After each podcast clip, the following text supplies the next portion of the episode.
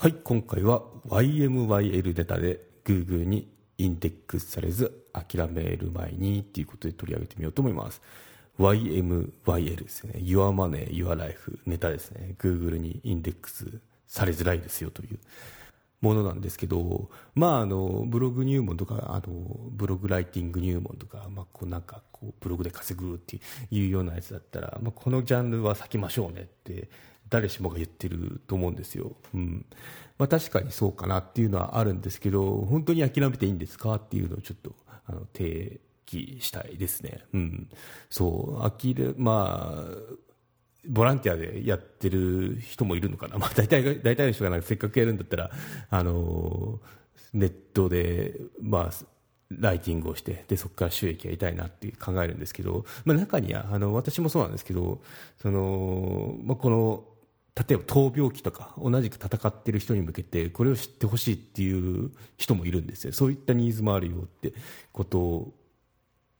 で。で、まあ、かといって書いたってもこの読まれないっていうのはあの悲しいですよね。時に、まあ、私も適応障害であのぶっ倒れたんですけどヒロハタメンタルっていうあの別なチャンネルを持ってるんですよ。このマネ塾以外にも、うん、ポッドキャストもあるしサイトもあるんですけど。で、まあ、そこで発信してるんですけど普通にインデックスされてますねってことで、まあ、闘病期なんであのよくこういったやつはあの医療関係。医療関係というのはそのなんちゃらクリニックとかなんちゃら医師とかが書いたものしかこうあの上位にいかないようなこのロジックに変更されましたね、グーグルのそのなんだろうアルゴリズムっていうのが。確かに今そうなんですけど、まあ、かといってその諦めるっていうのはそのせっかく闘病期とかあのやっぱ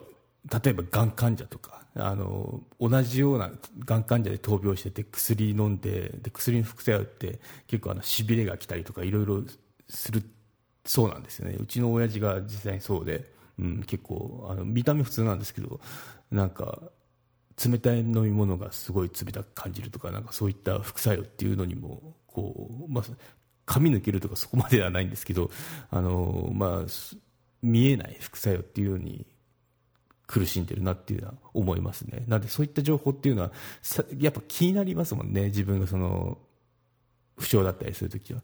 でも、その調べても、なんちゃら医師のなんちゃら何々薬の副作用、これです、これですってあんな箇条書きでされたっても、それじゃねえよっていうふうに思うわけですよね。うん、検索者とか実際にその、本当に苦しんでるって人は。だからまあ、あの、稼げないからやめるとか、あの、インデックスされないから書かないっていうのはすごいもったいない方法だなって思いますね。うん、で、じゃあそこで、その、実はこういう方法があるよっていうのを今回、あの、話をしてみようと思うんですけど、うん。まあ、確かにグーグルってその検索エンジンの今王者ですね、うん、これこれ抜きではやっぱあのネットで戦えないっていうところであるんですけど、まあ、結論としては別の使えばいいじゃないっていうところですね、うん、グーグルは確かに神です。グーグル神ってよく言われるように。ただ唯一絶対ではないですよっていう話ですね、うん。まあ、どうすればいいのって言ったら Kindle 出版どうですかって話ですね、うん。はい。アマゾンっていうのもやっぱあの検索エンジンだと思えば検索エンジンですよね。なんかこういい商品ないかなって言ってあの検索窓にキーワードを打ち込んでいくのって同じじゃないですか。でそこで、まあ、そのなんだろうドッグフード深夜犬用とかいうのを打ち込んでめぼしい商品っていうのを選ぶと思うんですけどアマゾンってあのもともとそうなんですけど書籍ありますよね。書籍があったら、まあ、そこでも出てくるわけですね。例えば適応障害闘病期とか書いたらやっぱその関連した書籍っていうのが出てきますよね。で、まあ、ネットで稼ぐ系だったらネット稼ぎ方入門みたいな感じであの打ち込めばいろいろその関連書籍っていうのが出てきますよね。なのでこういう感じで検索サイトとしても使えますよと。で YMYL 系なんですけどこれ関係なしであの、まあ、新着順とか人気順とかで商品としてまとまってるんでその書籍自体が出てきますよね。で電子書籍もちろんこういう前提で話してるのは電子書籍出版どうですかって話なんですけど Kindle の。実はやりやすいですからね、うん、またちょっとあのこうすればその電子書籍の作り方入門的なあの話から実際に出し方とかどうやってあの読まれるかっていうのを解説したマニュアルっていうのをちょっと関連リンクの方に貼っときますんで、まあ、あの興味がある方覗いてみてくださいなんですけど、うん、そう、まあ、こういう感じで Amazon っていうのは検索エンジンとしても使えますよと。で、その記事、ネタっていうのは、その、電子書籍にまとめると、Amazon で検索されて、で、読まれるようになりますよってことですね。うん、y、YMYL 関係なしですね。あと全く呼ばれないブログっていうのも、あの、